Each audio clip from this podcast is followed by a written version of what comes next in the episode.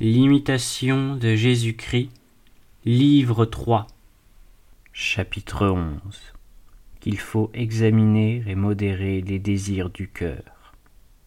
Jésus-Christ, mon Fils, il faut que vous appreniez beaucoup de choses que vous ne savez pas encore assez. Le Fils. Et quoi, Seigneur? Jésus-Christ. Vous devez soumettre entièrement vos désirs à ma volonté, ne point vous aimer vous-même, et ne rechercher en tout que ce qui me plaît. Souvent vos désirs s'enflamment et vous emportent impétueusement, mais considérez si cette ardeur a ma gloire pour motif ou votre intérêt propre. Si c'est moi que vous avez en vue, vous serez content, quoi que j'ordonne. Mais si quelque secrète recherche de vous-même se cache au fond de votre cœur, voilà ce qui vous abat et vous trouble. Prenez donc garde à ne vous pas trop attacher à des désirs sur lesquels vous n'avez point consulté, de peur qu'ensuite vous ne veniez à vous repentir, ou que vous éprouviez du dégoût pour ce qui vous avait plu d'abord, et que vous aviez cru le meilleur car tout mouvement qui paraît bon ne doit pas être aussitôt suivi, de même qu'on ne doit pas non plus céder sur le champ à ses répugnances.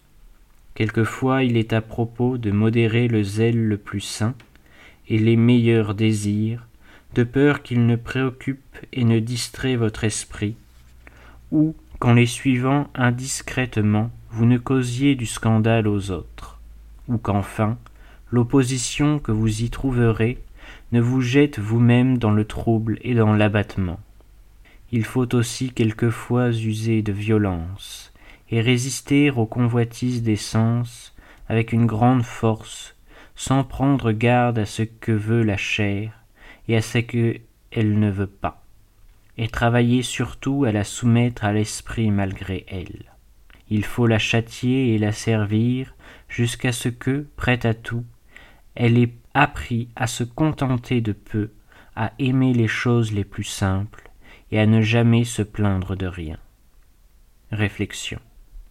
Nous avons un grand combat à soutenir contre notre esprit qui nous égare, séduit par de fausses lueurs et par une funeste curiosité, contre nos désirs qui nous troublent, contre nos sens dont les convoitises souillent l'âme et la courbent vers la terre lamentable condition de l'homme déchu.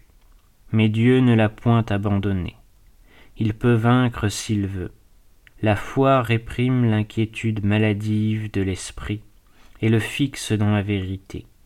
Une entière soumission à la volonté divine produit la paix du cœur, en étouffant les vains désirs et ceux mêmes qui trompent la piété par une apparence de bien.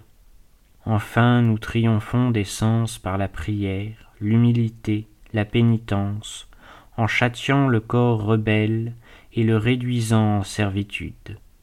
C'est dans cette guerre de chaque moment que le chrétien se perfectionne. C'est en combattant avec fidélité qu'il peut dire comme l'apôtre Je ne pense point être encore arrivé où j'aspire, mais oubliant ce qui est en arrière et m'étendant à ce qui est devant, je cours au terme de la carrière pour saisir le prix que Dieu nous a destiné, la félicité céleste à laquelle il nous a appelés par Jésus-Christ.